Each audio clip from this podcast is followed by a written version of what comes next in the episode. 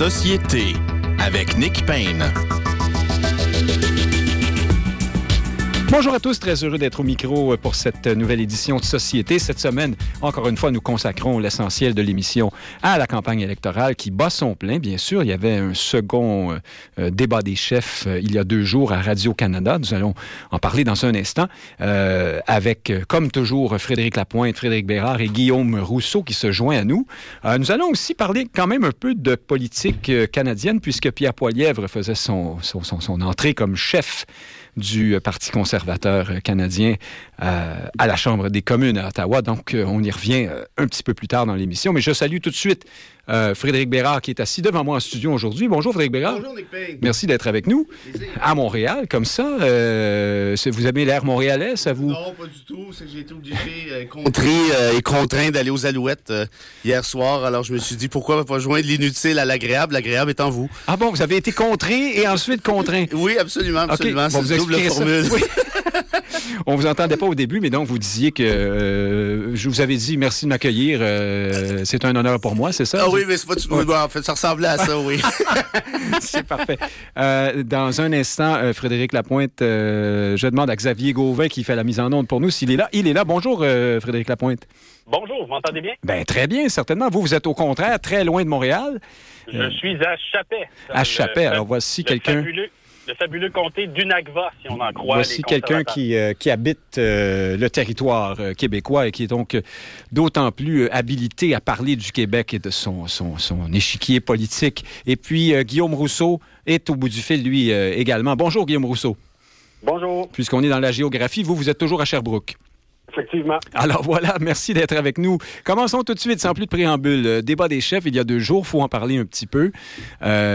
Guillaume Rousseau, j'ai une question à vous poser qui, euh, qui, a, qui, a, rapport avec le débat des chefs, bien sûr, mais plus largement avec cette campagne. Comment est-ce qu'on en est venu à ce qu'une histoire de pont ou de tunnel ou de lien autoroutier à Québec soit un enjeu aussi important dans une campagne électorale? Ben, deux choses. Essentiellement parce que, dans le fond, cet enjeu-là, ça vient incarner un enjeu plus large qui est celui de l'environnement. Donc, l'environnement, les changements climatiques et tout, ça peut être quand même quelque chose d'un petit peu abstrait pour l'électeur moyen. Donc, de, de, de focuser sur euh, une incarnation concrète là, du dossier de, de l'environnement avec, avec le troisième lien. Puis, il y a aussi des, des contrastes entre les partis politiques. Là, chacun a sa proposition. Alors que dans des dossiers comme la lutte contre l'inflation, ben, finalement, ça se ressemble un peu d'un à l'autre. Alors que là, je pense qu'on a des vrais contrastes dans le dossier du troisième lien. Ça ajoute à ça la présence de plusieurs comtés disputés dans la région de Québec, essentiellement entre la CAQ et le Parti conservateur.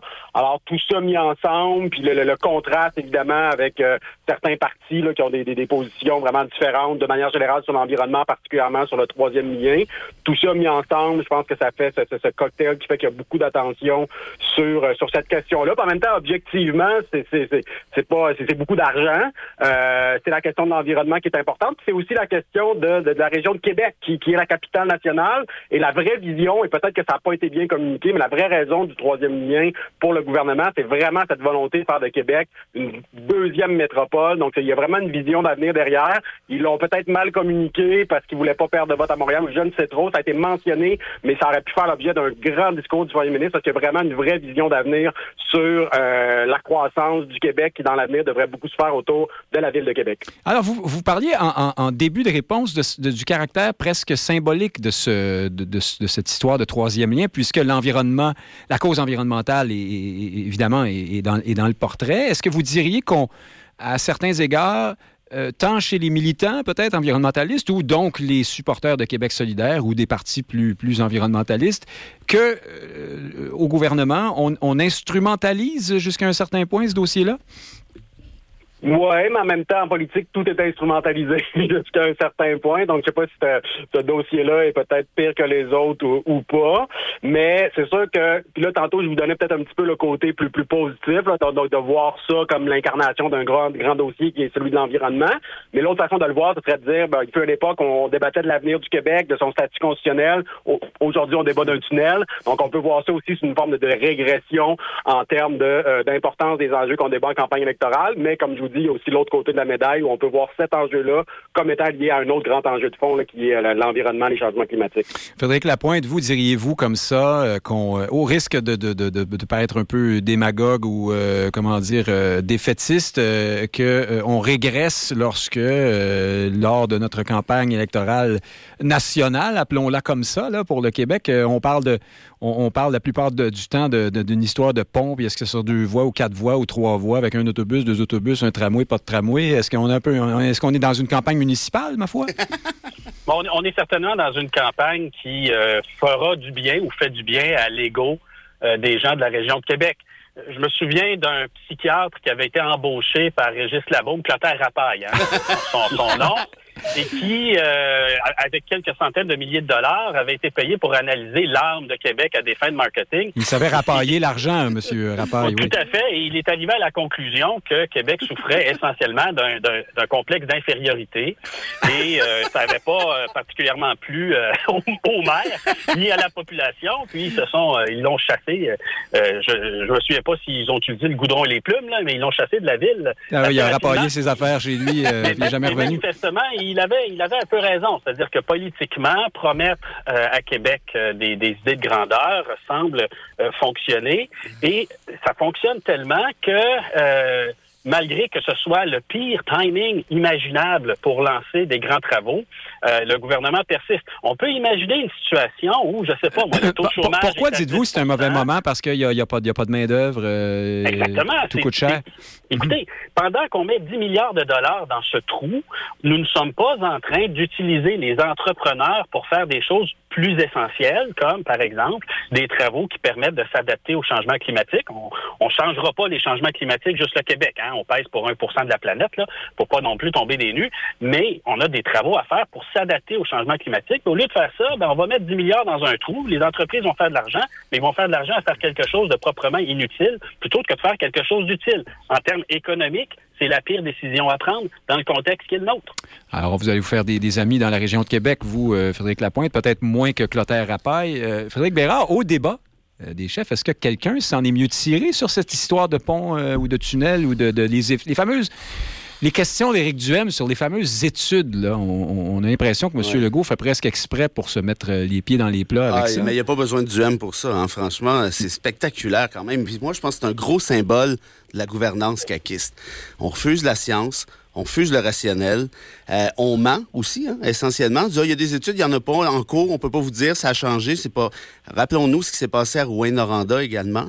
Rappelons-nous ce qui se passe dans... Sur la, la fonderie? Exact. Ce qui se mhm. passe dans plusieurs lacs québécois où des entreprises ont obtenu des permis de garocher leurs trucs dans les lacs du Québec.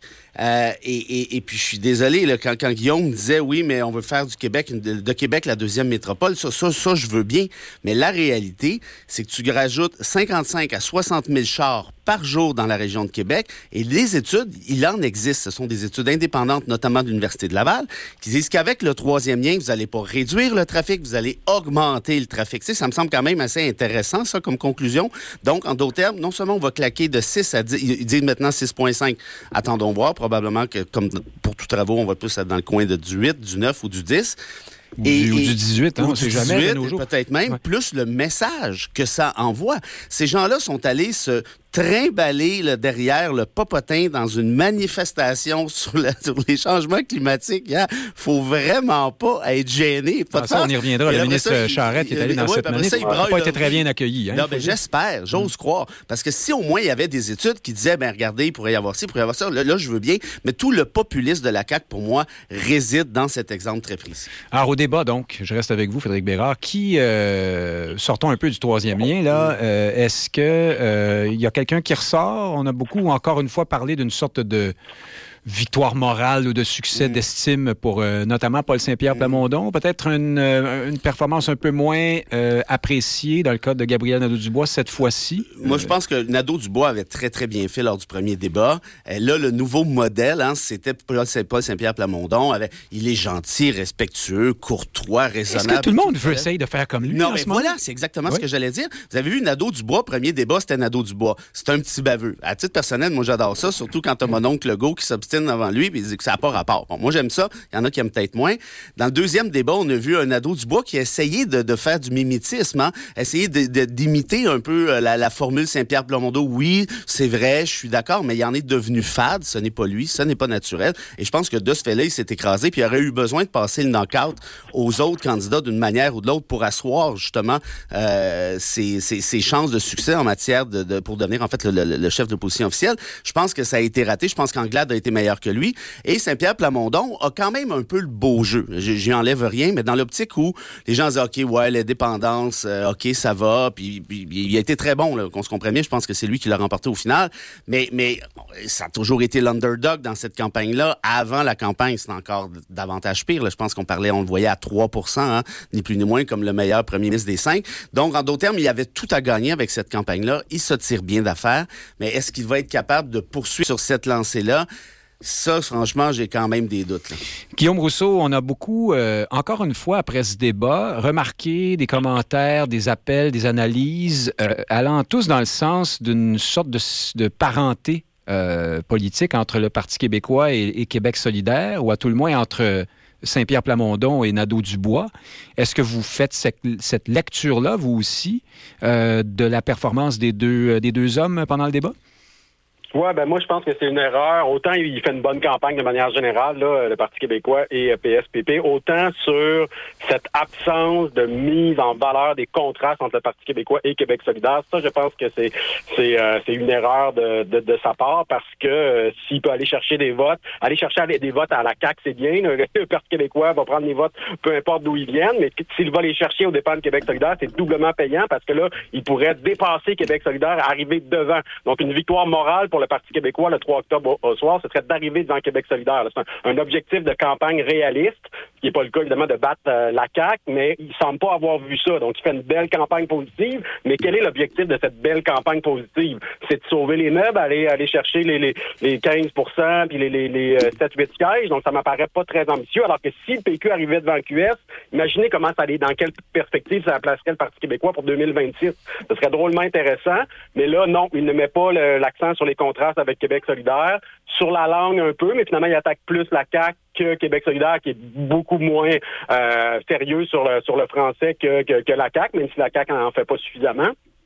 Sur l'immigration, une position très courageuse, très bien articulée par PSPP. Il l'a à peu près pas mis en valeur pendant le, débat, alors que c'est... Alors ah, ça, ça évidemment, c'est un os, ça, ça distingue, c'est plus qu'une distinction, le Parti québécois de Québec solidaire.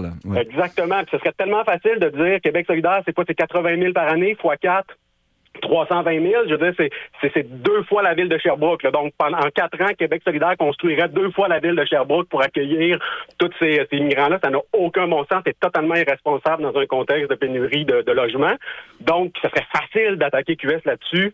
Le Parti québécois ne le fait pas. On n'en l'entend pas beaucoup sur la laïcité non plus. Donc, effectivement, il y a un paquet de thèmes où il pourrait se distinguer de Québec solidaire. Il ne le fait pas et je pense que c'est une erreur. Euh, Frédéric Lapointe, euh, partagez-vous ce constat de Guillaume Rousseau sur la le, caractère périlleux de, trop se rapprocher peut-être de l'esprit de Québec solidaire par le chef du Parti québécois. Et par ailleurs, euh, on a remarqué en tout cas que euh, François Legault euh, semble à nouveau choisir Nadeau-Dubois hein, comme adversaire préféré, un peu comme si c'était son, opposition idéale. commencez par me parler du Parti québécois, puis ensuite allons sur François Legault. Sur l'immigration, on a bien entendu Paul Saint-Pierre Plamondon euh, présenter les arguments.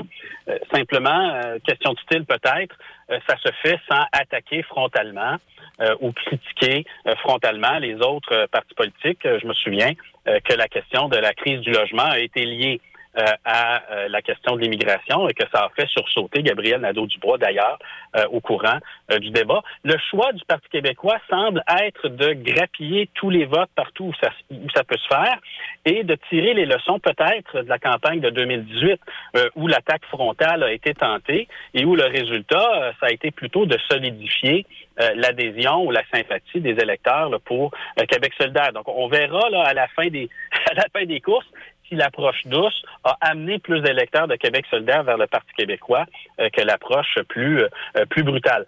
Maintenant, sur euh, la question... pardon, Frédéric Lapointe, mais on peut aussi penser qu'il y a à peu près personne de Québec solidaire qui a envie de voter pour le Parti québécois. Enfin, peut-être des électeurs mous, là, disons, ou qui sont en, magasinage. Hein? Je, je, présume que c'est ce que vous imaginez. Parce que les électeurs comment dire, euh, euh, petits bourgeois, urbains, euh, tout ça, universitaires, eux, un chef qui dit qu'il veut baisser l'immigration, c'est d'office disqualifié, là.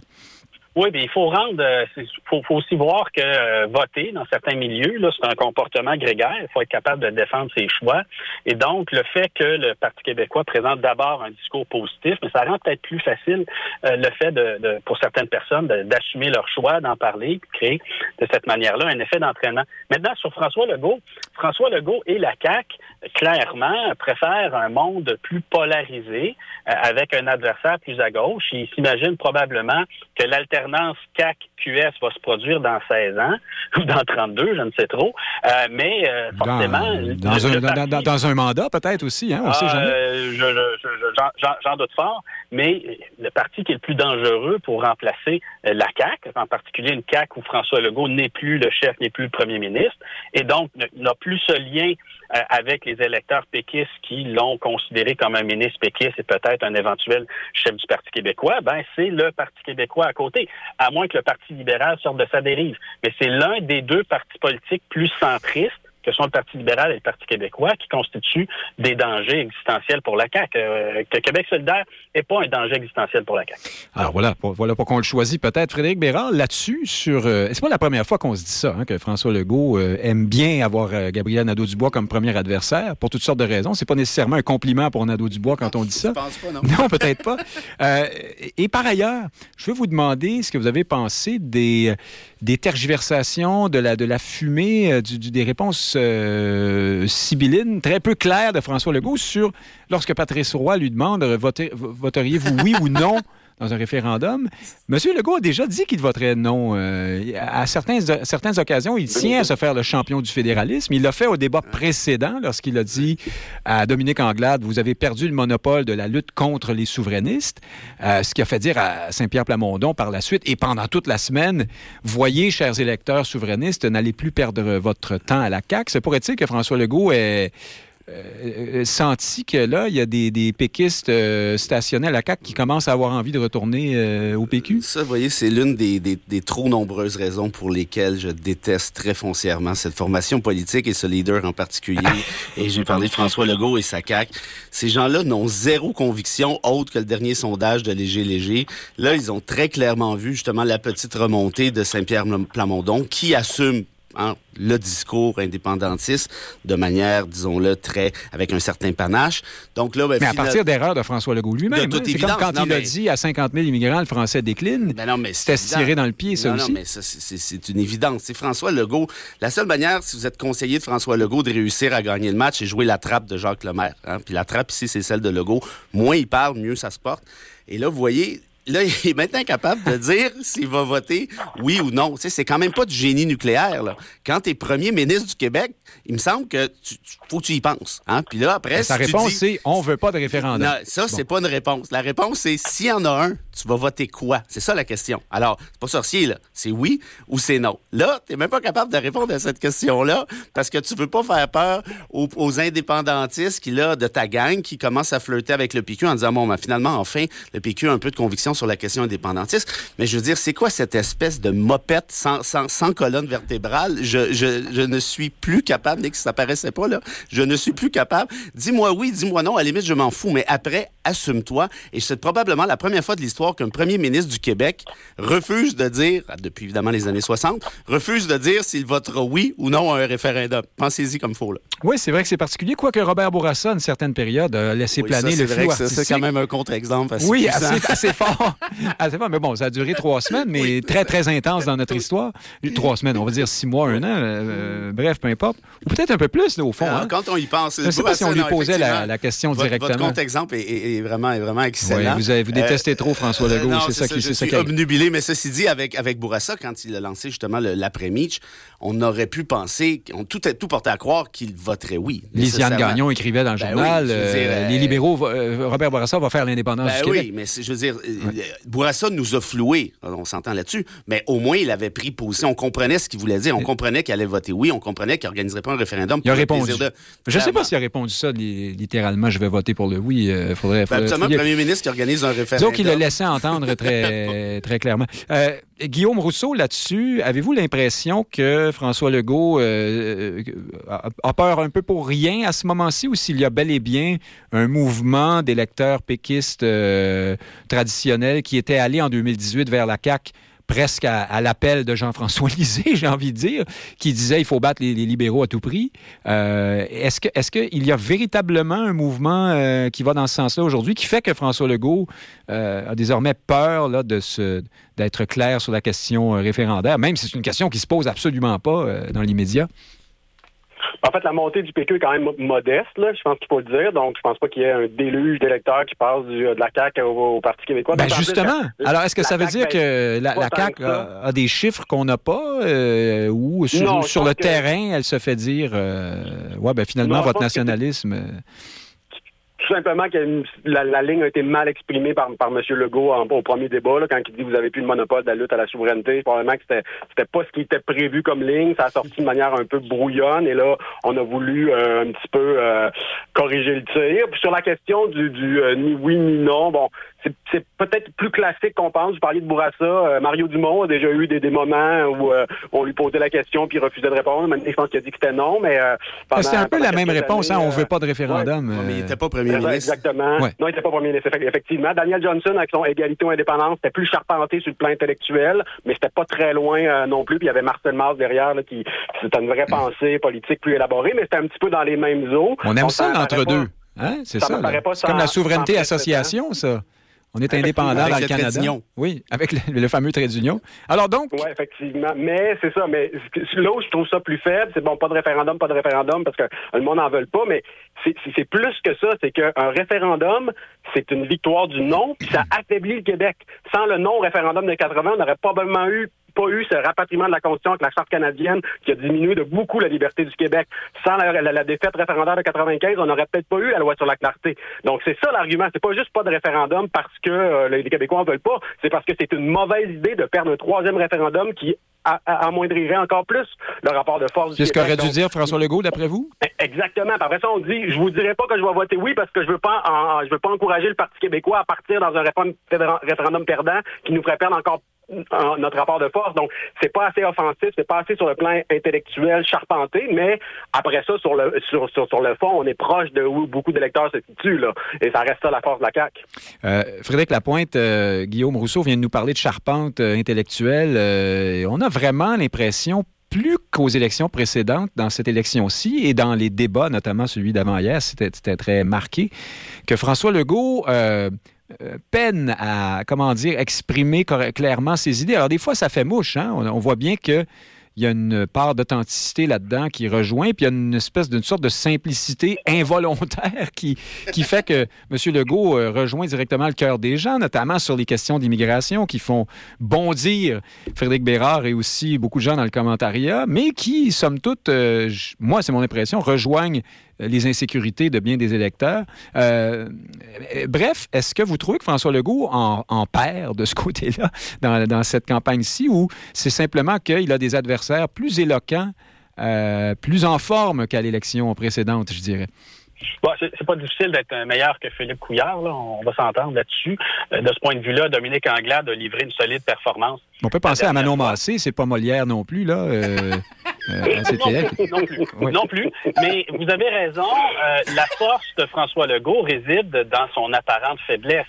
C'est-à-dire que la majorité des électeurs ne sont pas sophistiqués. La majorité des électeurs ne sont pas idéologiquement motivés. La majorité des électeurs ne sont pas des analystes des finances publiques non plus. Donc, l'important, c'est de, de laisser comprendre à l'électeur que comme premier ministre, je suis animé des mêmes valeurs du même niveau de raisonnement. Je suis pas un extraterrestre par rapport euh, aux électeurs. Et de ce point de vue-là, euh, Legault, lorsqu'il s'exprime, est beaucoup plus proche du milieu de la courbe de la population générale que euh, les autres euh, candidats. Euh, d'un certain point de vue, la, démagogie d'un Éric Duhem connecte avec une minorité de fâchés, mais c'est pas non plus le milieu de la courbe de la population québécoise. Donc, est-ce que ça en fait quelqu'un qui gagne un débat pas forcément, mais si on demande à la population en qui vous avez confiance, vous allez avoir encore un résultat très fort du côté de François hmm. Legault. Et oui, ça tient à son manque de sophistication quelque part. Oui,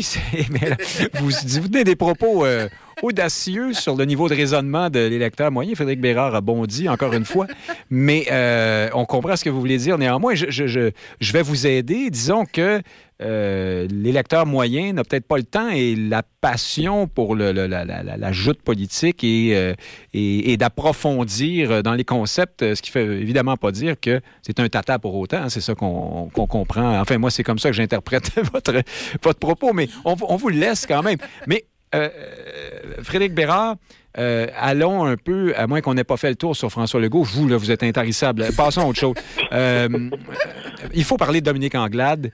Vous, là, cette vidéo juste avant le débat de Mme Anglade qui danse sur une euh, chansonnette américaine quelconque. Je ne sais pas, je l'ai regardé pendant que mon fils était couché sans, sans, sans le son, mais euh, euh, néanmoins, elle dansait. Bon, on voulait montrer la vraie Dominique. Hein? C'est ça le thème de sa campagne cette semaine. Ce qui est un peu curieux parce qu'on présume que ça, avant, c'était pas la vraie. Ou, mais est-ce que est-ce qu'on est démodé si on trouve ça un peu Enfin, disons qu'on excluons les questions de décorum et de tradition. Là, c'est pas habituel d'avoir un chef de parti euh, qui danse sur un pouf euh, avant un débat ou même tout court. peut-être pas sur un pouf, mais en tout cas presque. Euh, est-ce que ça fait pas un peu désespéré en même temps? Ben oui, c'est sûr. On essaie d'attirer l'attention. Très clairement, que, qu'elle danse avant un débat, ça, franchement, vous et moi, je, je, m'en fiche éperdument. Euh, mais que ça, ça gagne des coms publics la vidéo, très clairement, on recherche un effet. Et quel effet on recherche? C'est de provoquer, en quelque sorte, hein, pour le meilleur ou pour le pire, aller chercher un peu d'attention. C'est, ça ça c'est, ce que c'est, par ailleurs. Euh, et d'un autre côté, je vous dirais, est-ce que vous pouvez la blâmer? Parce qu'elle n'a pas l'air de baisser les bras, malgré... Ça, ça risque d'être la plus grave défaite du Parti libéral depuis à peu près tout le temps. Est-ce qu'on la surestime? Euh, parce qu'il y a le vote anglo, hein, quand même, qui sauve la mise généralement. Ouais, on comprend qu'ils sont euh, fâchés, là, mais. Oui, mais. mais Est-ce qu'ils ont un choix, vraiment? On va, je pense qu'on va être d'accord, vous et moi, les, les, comtés anglophones du PLQ, bon, sont acquis pour, pour le moment, à tout le moins, mais c'est pas ça qui va faire en sorte que les gens vont dire, ben regardez, c'est pas si pire que ça. Elle, a elle, ah. doit, aller, elle doit conserver des comtés majoritairement francophones. Et là, la réalité, c'est qu'elle va perdre très clairement Verdun, ça c'est fini. Elle va perdre Louis-Riel. de Québec solidaire, ou, ou, la CAQ. Apparemment que c'est très serré. Louis, euh, Louis Riel en joue, même chose, ça s'est perdu. Maurice Richard s'est perdu aussi. Anciennement Crémazie. Là, voilà, donc on parle de trois comtés qui ont toujours, ben, en fait, c'est pas vrai, Anjou, ça a été, ça a été euh, euh, ici et là, mais c'est un peu l'espèce d'alternance. Mais Maurice Richard, il y, a eu, il y a du PQ aussi, mais je pense que c'était libéral depuis plusieurs années, puis c'était convenu comme ça. Verdun, c'est une forteresse, et elle-même risque très fort de perdre dans son comté de Saint-Henri. Donc, vous voyez, il y, a, il y, a, un message là qui s'envoie. L'un, la CAQ entre à Montréal, hein, au-delà de l'Est. Deuxièmement, le Québec solidaire qui devient le parti montréalais peut-être par excellence, remplaçant les libéraux dans plusieurs comtés. En d'autres termes, si le Parti libéral est, réduit à quel une poignée quand même que c'était 15 comtés anglophones ou 80 anglophones, est-ce que est-ce qu'il est encore légitime dans le débat public québécois? Franchement, la question se pose parce que même les anglos à un moment donné vont se dire OK ben là c'est le fun le Parti libéral mais très clairement ils ont plus aucune chance d'accéder au pouvoir, ils vont se tourner vers d'autres options que ce soit du M ou que ce soit autre. Ou mon ami euh, Balarama Ben oui, ça c'est. Parle. Je suis tellement content d'ailleurs d'entendre son nom. Je l'oublie à chaque fois. vous êtes le seul à m'en parler. en personne cette fois-ci. Vous y lisez passer la Gazette? Parlez-moi de Martine Ouellette un peu. Oui, c'est ça. Ben oui, ah, ça c'est autre chose. Hein? Mais on, on, fera une émission là-dessus peut-être. Les souverainistes euh, qui, qui, font toutes sortes de choses sauf la souveraineté. Euh, Guillaume Rousseau, euh, est-ce que Dominique Anglade dans ce débat ou dans cette semaine de campagne a fait ce qu'il faut pour redresser la barque, d'après vous? Ben, en fait, c'est la même stratégie depuis qu'elle est chef. Hein. Tout de suite, dès qu'elle est devenue chef, on a vu les communications. Est-ce qu'il y a une stratégie? Moi, j'ai de la misère à... Oui. Depuis le début, depuis qu'elle est chef, la stratégie, c'est de miser sur elle plutôt que son parti. Donc, c'était ah. très clair, là, dès le lendemain de son accession à la, à la chefferie du, du Parti libéral. On a vu toutes les communications du parti autour de la chef plutôt qu'autour du parti. Et là, ils ont vu que ça n'a pas marché. Donc là, ils disent, on va continuer là-dedans, mais avec euh, en, parlant de la nouvelle Dominique. Et là, on dira plus Anglade, on va dire Dominique. Donc, mais on est dans la même logique, ne pas parler du parti, parler seulement de la chef ça ne fonctionne pas, mais rendu à ce stade-ci, on va la, on va continuer là-dedans, on va s'enfoncer là-dedans, et, donc donc c'est la suite logique de ça. Moi, je remarque euh, qu'elle dansait sur une, chanson en anglais, ce qui en dit long sur la sensibilité des, euh, de son équipe de, de, de, communication, parce qu'après ça, évidemment, tous les chefs, la main sur le cœur. Ça aurait pu choisir euh, Libérez-nous des libéraux, peut-être. oui, ouais, effectivement, ça aurait été, ça avait, parce qu'elle-même semble vouloir s'en libérer en mettant toute la campagne sur, sur elle, mais après ça, on voit les chefs, dont elle, la main sur le cœur, il faut absolument faire la promotion de la culture québécoise et derrière des portes closes auxquelles on a eu accès pendant quelques instants, c'est la grosse musique américaine. Donc, euh, bon, après ça, il y en a eu un autre qui a été beaucoup moins viral ou à, danse sur du, noir silence, je pense, à moins que ce soit un truc faux que j'ai vu, là, mais pour vous dire ça, j'ai remarqué ça au passage. Mais sinon, Sinon, le Parti libéral, je pense qu'ils vont éviter la catastrophe totale parce que ni le Parti canadien du Québec, ni le Bloc Montréal n'arrivent Je suis pas le seul à les nommer dans cette émission, ça me fait du bien. Exactement. Exactement. Donc ça, je pense que la catastrophe et le scénario euh, catastrophissime, si je puis dire, euh, ne surviendra pas. Par contre, le scénario catastrophe, où effectivement un certain nombre de comtés qu'on a nommés tantôt pourraient tomber, ça, c'est un scénario qui, euh, qui peut survenir. Et l'autre stratégie de campagne de Dominique Anglade, et on l'a vu beaucoup au débat, elle insiste beaucoup sur son 2000 dollars pour les aînés, c'est que là où les libéraux ont perdu beaucoup, beaucoup, beaucoup, beaucoup de votes, c'est les, les aînés, les aînés francophones en particulier, les aînés. Donc, c'est le vote traditionnellement très fort du Parti qui avait même avec, qui vient avec souvent avec une prime à vu le taux de participation très élevé des personnes âgées. Donc c'est ça qu'elle a perdu à la CAC euh, et c'est ça qu'elle veut retrouver. Donc beaucoup de ses communications, de ses lignes dans le débat, c'est axé sur euh, sur les aînés et donc c'est sa stratégie de, de, de, fin de campagne de sauver les meubles. Ça va être de d'aller chercher le vote euh, anglophone. On l'a vu très fortement contre la protection du français, contre la loi sur la laïcité et les aînés, ça sera sa, sa, deuxième électorat qu'elle cible pour sauver les un mot sur Dominique Anglade, Frédéric Bérard. Ensuite, euh, on va parler à Frédéric Lapointe. Oui, rapidement, une anecdote que, j'ai apprise en parlant avec euh, d'ex-députés libéraux. Apparemment, au caucus libéral, c'était le bordel, mais épouvantable. Euh, les, gens recevaient, voyaient dans les journaux, très pendant le dernier mandat, 2018-2022, voyaient dans les journaux que, que des gens très clairement coulaient de l'information, mais de façon éhontée. Apparemment qu'Enrico Ciccone, en bon joueur de hockey, s'est levé pour faire un discours de coach en disant on est tous dans la même équipe. Il y a des traites dans la gang. Bon, bref, à, la Pat Burns. Euh, mais la meilleure, je crois, c'est Yvan Ponton. Oui, à la Yvan Ponton. Ça en dit long peut-être sur le leadership de Anglade. Euh, Mawa Risky est allé faire une entrevue à Deux Hommes en Or avec Patrick Lagacé et on l'a suspendu du caucus parce qu'elle n'a pas parlé de Dominique Anglade pendant l'entrevue en question. On lui a dit de rester la semaine à Montréal plutôt que d'aller à Québec. En pénitence. En, pénitence, la prochaine fois, ça t'apprendra. Parle de la chef. Et puis pour la chanson qui aurait pu être jouée, je sais pas, ça aurait pu peut-être être, n'importe quoi d'Éric Lapointe. Ah, ben oui, c'est vrai, mais c'est bon, un petit peu moins fréquentable ces temps-ci.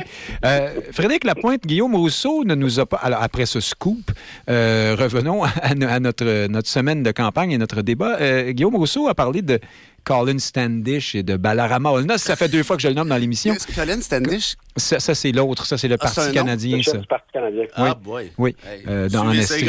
Oui. Alors, bref, ce ne sont pas des menaces pour les libéraux, mais euh, il y, a, euh, y a Éric Duhem.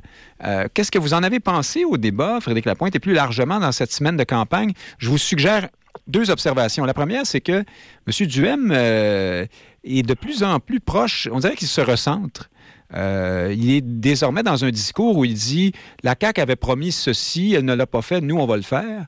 Euh, on, commence à être loin des propositions plus, plus draconiennes, euh, libertariennes du Parti conservateur. Il s'éloigne aussi du discours, sauf dans ses rassemblements militants, hein, mais le discours anti-mesures sanitaires n'existe presque plus dans, dans son cas. Et puis ensuite, il courtise les anglophones, peut-être un peu moins ces jours-ci. Qu'est-ce que vous pensez de tout ça et au dernier débat notamment?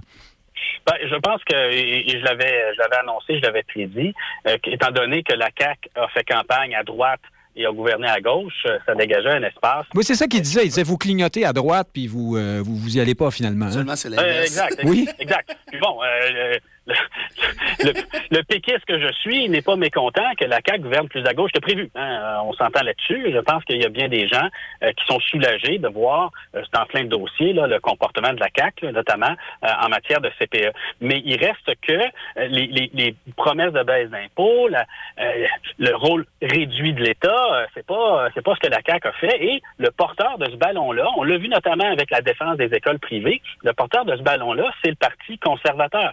Autrefois, c'était le Parti libéral. Si sur la question anglophone, le Parti libertarien conservateur, je pense qu'on pourrait les rebaptiser comme ça, euh, d'Éric Duhem, tient sur la langue la, la, ligne de la liberté de choix, mais il va rester quoi au Parti libéral du Québec? Est-ce qu'il menace euh, vraiment le Parti libéral? Parce qu'il a aussi dit la même oh, journée, euh, la souveraineté est un projet légitime. Bon, en même temps, au débat hier, il a dit euh, c'est des vieilles chicanes, on est content de mettre ça derrière nous. Est-ce que c'est suffisant, ça, pour rassurer l'électeur anglophone? Qui ne regardait probablement pas le débat, remarqué? Moi, moi, je pense que je pense que lorsque les, les électeurs anglophones qui sont d'une part anti-institutionnels au sens de anti-institution québécoise, qui sont pour leur propre liberté d'avoir par ailleurs un comportement social conservateur.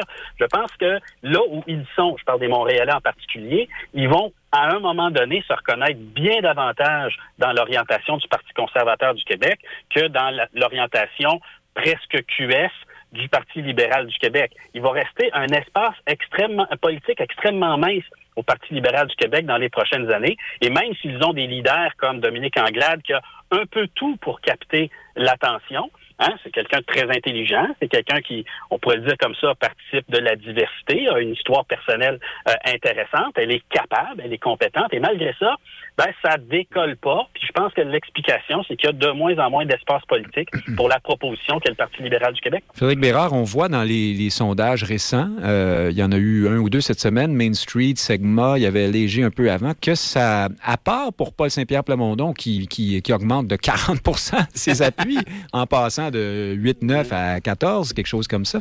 Les autres partis restent plutôt stables. Dans le cas d'Éric Duhem, puisqu'on en parlait à l'instant, euh, est-ce qu'il commence à payer le prix de ces... Alors, on a vu ce reportage à la télé, c'était sur Nouveau, je crois, où euh, la candidate Anne Casabonne est avec le journaliste dans un restaurant, puis là, on pose au hasard ou à une table de, dames, euh, je dirais dans la quoi, la cinquantaine peut-être, soixantaine, ce qu'elle pense d'Éric Duhem, puis tout le monde répond la même chose, il paye pas ses taxes. est-ce que ça et euh, les candidats hurluberlus, évidemment, c'était à prévoir euh, qu'on trouve un peu partout. Euh, il y en a eu encore là, pendant la semaine. est-ce, que, est-ce que ça fait plafonner du M, ça, d'après vous? Peut-être. Ça décourage pas l'électorat, le noyau dur, mais au-delà. Ouais, ben moi, vous voyez, au premier débat, j'avais déclaré du M vainqueur, puis on m'a demandé de faire un petit, euh, une petite catégorisation rapide là, au métro où je travaille.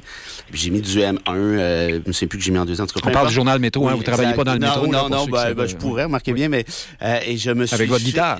oui, je me suis fait ramasser, mais ramasser. Or, tout ce que je voulais dire, évidemment que c'est pas que Duhem a été le meilleur euh, performer au débat. Ce que je voulais dire, tout simplement, c'est que c'est lui qui a le plus à gagner dans ces formules-là. des points. Oui, pourquoi? Parce que vous l'avez dit tout à l'heure. Là, il est rendu avec un discours de centre-droite, on dirait l'ADQ de 2002, là, au final. Il n'y a rien d'épeurant là-dedans. Moi, moi, je n'aime pas. Là, hein? Oui, absolument. Moi, je n'aime pas ce discours-là, mais à quelque part, mon, mon côté didactique aime bien qu'il y ait cette proposition-là sur la table, qu'on puisse en débattre, sortir peut-être des ornières euh, convenues, puis bon, blablabla.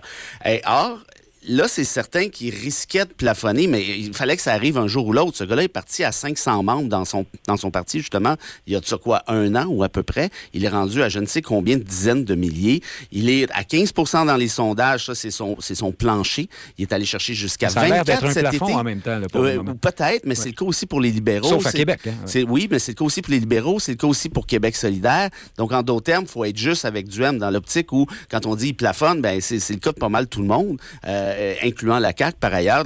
comme si tout ça était très nécessairement cristallisé. Et la chose qu'il faudrait pas oublier, c'est que les électeurs que Duhem va chercher, ce sont souvent des néo-électeurs dans l'optique où il y en a plusieurs là-dedans qui s'étaient exclus hein, de, la, de, la game électorale en quelque sorte en disant je ne vais pas voter, je ne suis pas représenté, ça donne rien. Mais là, ces gens-là, pour une première, je dis pas que c'est une bonne chose, remarquez bien, se sentent représentés, vont aller voter. Le taux de participation risque d'être puissant et je pense que Québec solidaire risque d'en baver un peu là-dessus. Et celui qui va en baver le plus, évidemment, ce sont les libéraux ah, là, là, nos auditeurs vont être surpris que vous fassiez un, appel à Québec solidaire dans, dans, cette proposition-là. C'est-à-dire que ce sont des gens qui votent anti-système ou qui veulent le changement. non, pour excusez-moi. Que ce soit Québec solidaire ou... J'ai pas été clair. Quand je parlais du taux de participation à venir par rapport au parti, celui qui va en baver le plus, c'est le ah. Parti libéral, logiquement, parce que les gens disent c'est fini de toute façon.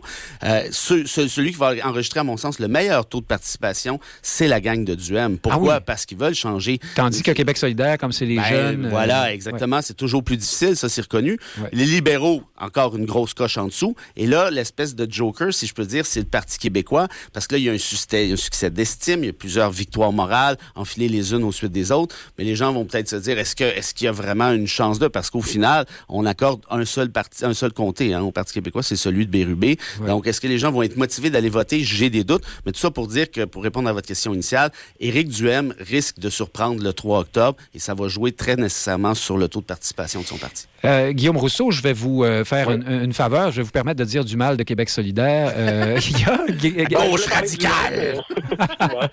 Gabriel Nadeau-Dubois, on, on, on, se taquine hein, dans cette émission, vous avez compris le concept. et on taquine les politiciens dont on parle aussi, il va s'en dire, pour pas dire plus, des mots plus forts, même souvent.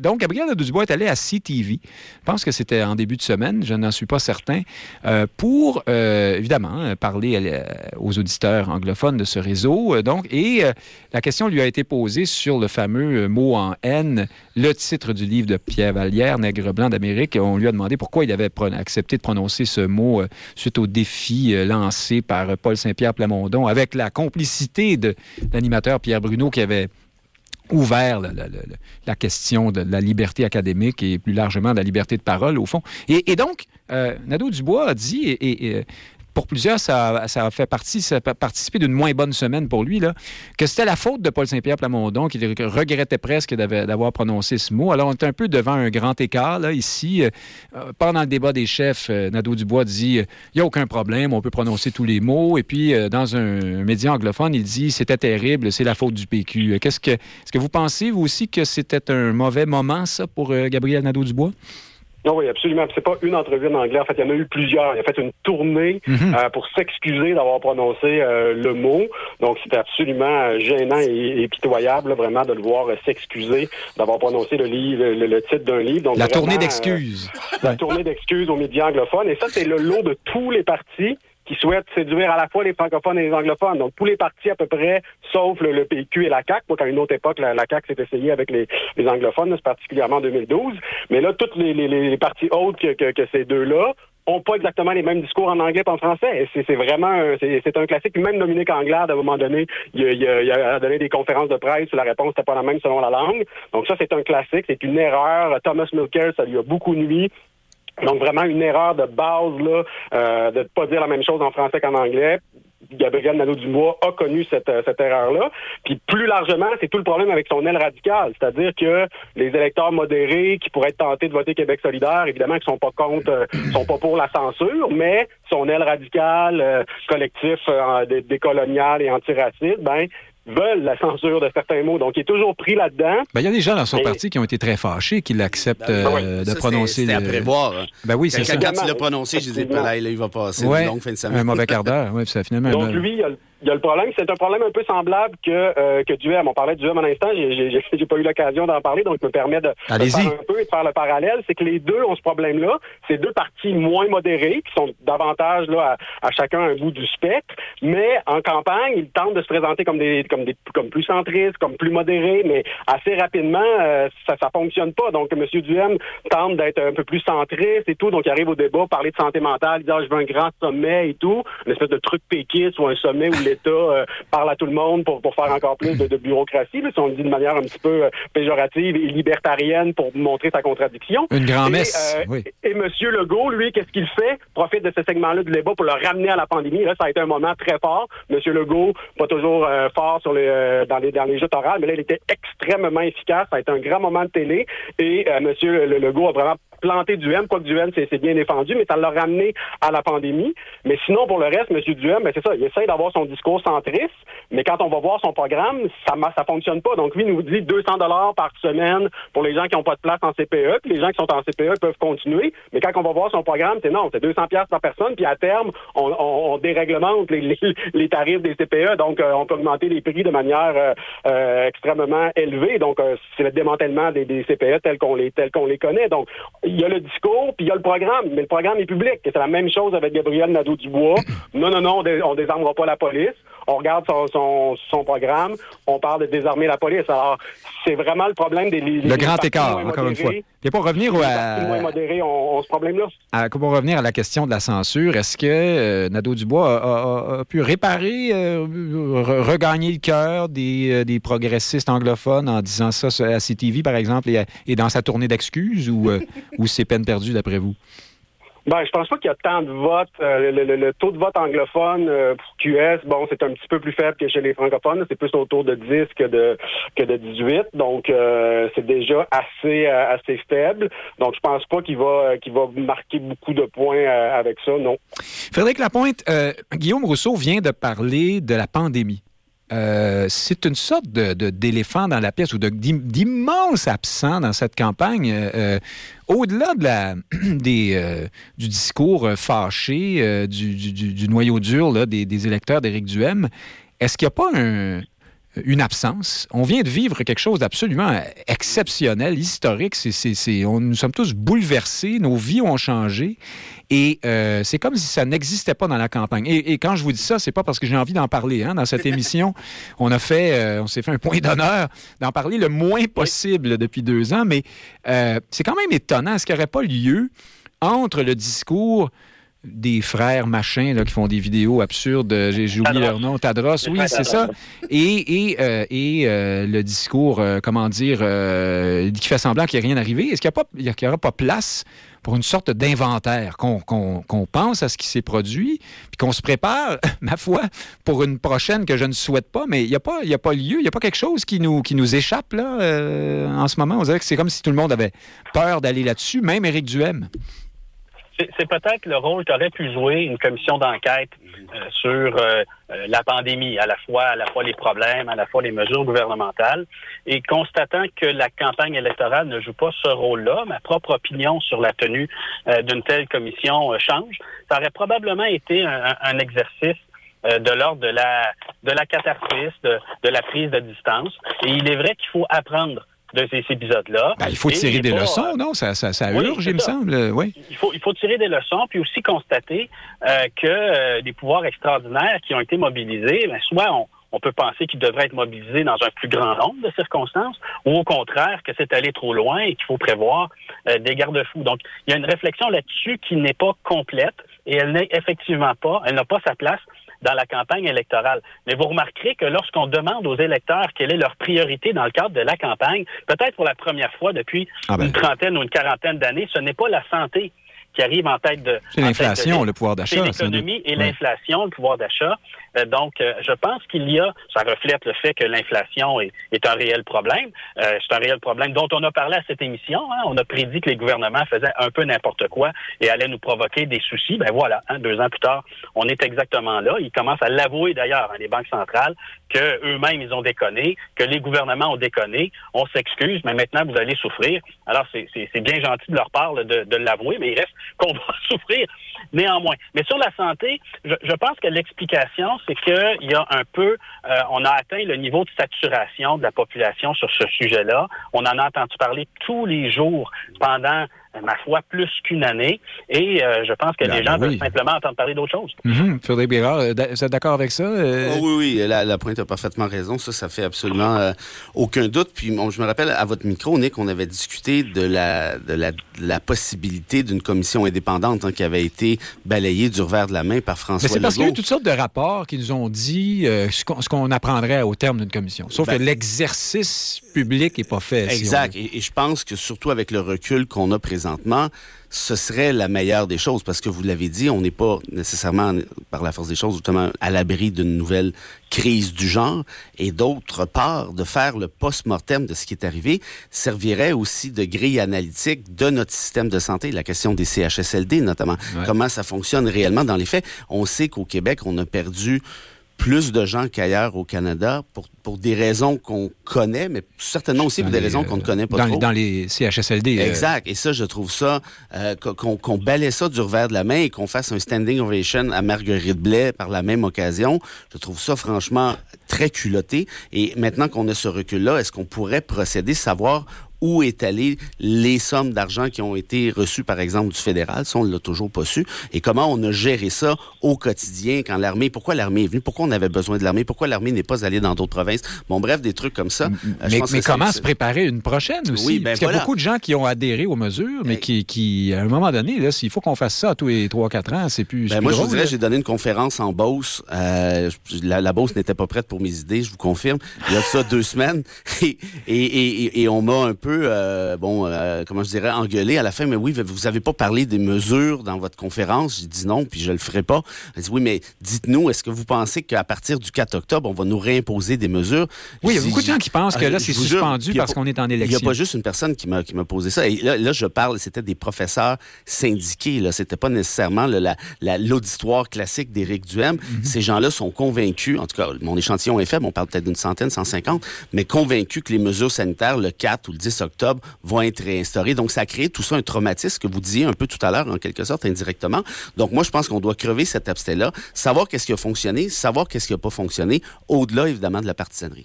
Guillaume Rousseau, euh, on peut être tout à fait d'accord avec l'idée que euh, on est tanné d'en entendre parler. Moi, le premier, vous aussi sans doute. Euh, néanmoins, mesurez-vous, vous aussi, cette espèce d'absence dans cette campagne de la question de la pandémie? Ben, je pense qu'il y en est question indirectement. C'est-à-dire que la raison des mesures sanitaires, c'est essentiellement parce que les hôpitaux débordaient et qu'il fallait donc éviter qu'il y ait une propagation parce qu'il y avait une capacité maximale des hôpitaux. Mm-hmm. Donc, la conséquence de ça, c'est que là, on a un débat beaucoup plus ouvert qu'avant sur la question du privé en santé. Euh, et c'est apporté notamment par M. Duhem, et même la CAQ ouvre un peu la porte. Donc, je pense que cette ce, tabou-là a sauté. Et, mais c'est pas seulement la pandémie, parce que de manière générale, de plus en plus de gens se rendent compte qu'ils n'ont pas de médecin de famille. Puis là, ben, quand on a un problème, des fois, de plus en plus de gens vont au privé. Puis là, ben, on réalise que ça marche peut-être pas, ce, ce, ce dogme du public. Donc là, vraiment, je pense que c'est la première élection où le sujet du privé en santé est aussi directement mis sur la table particulièrement par M. Duhem. Ça a été, je pense, un de ces bons moments du, débat. Contre Nadeau Dubois, lui, évidemment, qui défend le public, seulement le public, sauf pendant la pandémie où il acceptait qu'il y a du, du prix du privé, et M. Legault qui arrive et qui dit on va renforcer le public, mais on va aussi ouvrir au privé, mais privé gratos. Donc là, on a un bel exemple d'un débat influencé par la pandémie, un vieux débat, celui sur la santé, sur le privé, mais là, vraiment plus ouvert que d'habitude, avec des options encore plus campées, avec euh, donc euh, du M privé, QS public, et au centre, qui occupe largement là où se les, les Québécois, François Legault avec public et privé, puis privé gratuit. Donc, c'est un bel exemple de pourquoi on s'enligne dans un gouvernement CAC majoritaire. Ce débat-là sur la santé l'illustre bien. Euh, Frédéric Lapointe, en fin de débat, il y a deux jours, l'animateur euh, Patrice Roy a demandé aux, euh, candidats euh, ce qui les préoccupait pour les prochaines années, leurs plus grandes inquiétudes, leur, ce qui était prioritaire pour eux d'une certaine façon. Et ils n'ont pas tous répondu le pouvoir d'achat et l'inflation, et encore moins euh, les mesures sanitaires ou la pandémie, ce qui fait que tout ça reste, les mesures sanitaires, ça reste l'exclusivité d'Éric Duhem, j'ai envie de dire, premier élément. Puis deuxième élément, Frédéric Lapointe, le pouvoir d'achat, lorsque, par exemple, Paul Saint-Pierre Plamondon dit, moi, ma priorité, c'est, alors je me souviens plus, mais c'était peut-être la langue et, euh, bon, des, questions de cet ordre-là. Est-ce que, est-ce que ceux qui, comme lui, n'ont pas répondu le pouvoir d'achat vont, vont perdre au change? Je, je, ne pense pas. Cette question-là euh, va avoir peu d'effet sur l'électorat, mais elle révèle quelque chose. C'est-à-dire que les politiciens vont répondre pour refléter l'angoisse de la population, y compris sur des sujets sur lesquels ils ont à peu près zéro prise. Il n'y a pas un premier ministre au Québec qui peut régler le problème du réchauffement climatique. Il n'y a pas un premier ministre au Québec qui a des leviers assez forts pour avoir une influence sur l'inflation mondiale. Euh, ça sert à rien de choisir nos politiciens sur la base d'enjeux et de problèmes. Pour lesquels ils n'ont strictement aucune espèce d'espoir de solution. Pourtant, c'est particulier comme thèse. Euh, c'est intéressant. Donc, vous dites, c'est des questions sur lesquelles on sait qu'on n'a pas de prise, donc c'est pas, ce ne sont pas des questions de l'urne. Non, pour, ben, en fait, parce que les gens sont angoissés, mais ils sont angoissés sur des sujets pour lesquels il n'y a pas au Québec de solution politique au problème lui-même. Alors que sur d'autres sujets, je vous soumets que la langue en est un, ben, c'est des sujets sur lesquels on peut avoir des politiques publiques qui ont un effet décisif. Alors que je regrette, même si je voudrais que le problème du réchauffement climatique soit réglé, il n'y a pas une telle chose qu'une politique québécoise qui va régler ce problème-là. C'est la même chose pour l'inflation. Frédéric Bérard, est-ce que ça vous étonne que tous n'aient pas euh, sauté sur l'occasion de dire oui, moi, c'est le pouvoir d'achat et l'inflation, comme ce qu'on a vu dans l'élection présidentielle française, par exemple? C'est ça qui a, fait, fait, recette pour Marine Le Pen, par exemple. Un peu, juste, juste avant de répondre à cette question-là, euh, Nick, si vous permettez de répondre à, Frédéric, ça fait quelques fois qu'il dit, et je sursaute à chaque fois, évidemment qu'il a raison de dire que le Québec ne peut pas régler à lui seul le réchauffement climatique, ça va de soi, mais il faudrait peut-être rappeler quelques chiffres. Les Québécois consomment par capita deux fois plus que les Chinois, émettent deux fois plus de GES que les Chinois, émettent six fois plus de GES que les Indiens. Si tous émettaient le même nombre de GES que les Canadiens, ça prendrait pratiquement cinq planètes pour pouvoir... Il va falloir faire une émission complète. avec plaisir. Alors, pour répondre à votre question sur l'inflation, euh, moi, vous voyez, moi, je suis d'accord avec Frédéric là-dessus, par contre, en quelque sorte. Puis je comprends un peu le désarroi d'une bonne partie de la population. J'y suis sensible. Ben, c'est comme disait Paul Saint-Pierre Plamondon, euh, je pense, dans une entrevue, le pot de yogourt à, 8 Oui, mais là, mais bon, par contre, on sombre dans le clientélisme. Là. Je, suis désolé. Je comprends. On, fait de la politique pour le bien commun, je comprends ça. Mais, mais là-dessus, je vais rejoindre la pointe. Euh, il faut pas virer fou non plus. Là. Et, quand moi, je vois Anglade qui offre de l'argent pour les aînés, là, si, ça, tout ça est calculé. Et ça, vraiment, ça m'emmerde. Ça me fait penser à 2018. Ah, on n'est pas seul. Tout le monde a son chèque ou ça. En 2018, les, gros, les grosses discussions sociétales, c'était Philippe Couillard qui promettait une deuxième carte d'assurance maladie pour les morveux où les parents sont séparés et le PQ qui voulait faire des lunchs. Tu sais, je veux dire, on pourrait peut-être penser à quelque chose d'un petit peu plus soutenu en termes de coffre intellectuel, puis on serait capable. Or, quand moi, je vois un Plamondon, puis c'est là-dessus, en fait, qui me qui m'épate le plus, c'est qu'il va avec ses convictions, il dit ce qu'il pense, et très clairement, on nous parle de projet de société. Qu'on soit d'accord ou pas, on s'en fiche, mais au moins, on a, on élève un petit peu le débat au-delà du clientélisme, qui, à, qui, je pourrais acheter le vote aujourd'hui? On a l'impression que c'est ça depuis trop longtemps, politique québécoise. Vous parliez du pont tout à l'heure ou du tunnel, machin. mais ben, ça, ça participe un peu à cet effet-là, en quelque sorte. Hein? Qui, on va aller chercher le, tel comté, puis tel autre, puis pas ci, puis pas ça. Je veux dire, est-ce qu'on est capable encore de faire de la politique pour des idées, avec des projets, avec une vision sociétale? Je pense que certains osent. Je les salue là-dessus. Puis les autres, ben, tant pis. Guillaume Rousseau, euh, il nous reste euh, deux minutes à peine. Il faut qu'on parle un petit peu au moins de Pierre Poilièvre et de Justin Trudeau. Euh, si ça vous inspire, est-ce que la rentrée de M. Poilièvre est aussi spectaculaire qu'anticipée d'après vous? Est-ce que comment vous avez perçu tout ça? Ben, je pense que, en tout cas, il y a des bons sondages pour le Parti conservateur. Puis là, j'avoue que d'une firme à l'autre, ça varie beaucoup, mais de manière générale, euh, il semble y avoir un effet poilièvre assez intéressant. En chambre, il a peut-être été moins agressif qu'on pensait, ce qui est ben, probablement une bonne stratégie parce que toute la, la, diabolisation autour de M. Poilièvre avait quand même été, été forte. Donc, globalement, oui, je pense que là, pour la première fois, euh, depuis que euh, M. Trudeau est euh, premier ministre, on a un vrai chef du Parti conservateur, peu importe ce qu'on en pense sur le fond. Un adversaire plus coriace, donc. Un adversaire coriace. Alors, ça va être extrêmement euh, intéressant à suivre. Et je pense que, bon, il y a eu l'affaire avec Alain Reyes qui a été, je pense, un petit peu exagéré dans les médias québécois, mais sinon, ça s'est plutôt bien passé. Alors, le parti qui appelle à ce qu'on à ce qu'on à ce qu'on harcèle en quelque sorte le pauvre euh, M. Reyes qui venait de quitter le caucus. Euh, Frédéric Lapointe, en quelques secondes. Pierre Poilièvre, premier adversaire de taille pour Justin Trudeau? Non, je pense que c'est le prochain premier ministre du Canada, mais il, a, il doit apprendre euh, de, de, l'épisode Reyes. C'est-à-dire que tu peux pas attaquer un, député du Québec et penser qu'il n'y aura pas une proportion très importante de la population qui va se ranger derrière celui qui est attaqué. Alors, Frédéric Bérard, vous n'aurez pas le temps de parler ben non, c'est l'histoire de ma vie. Vous êtes l'homme de gauche, donc ben c'est correct. Ça va, ça va vous, ça va vous reposer. Pas besoin de parler de la droite canadienne. Merci beaucoup à Xavier Gauvin à la mise en onde. Merci Frédéric Bérard, Frédéric Lapointe, Guillaume Rousseau d'avoir été avec nous euh, ce midi. Puis à très, très, très bientôt, chers auditeurs. Merci surtout à vous tous d'être si nombreux à l'écoute. Euh, on est euh, euh, choyé, honoré de vous avoir. une chance que vous êtes là. Et puis, revenez-nous, surtout samedi prochain. Bonne semaine.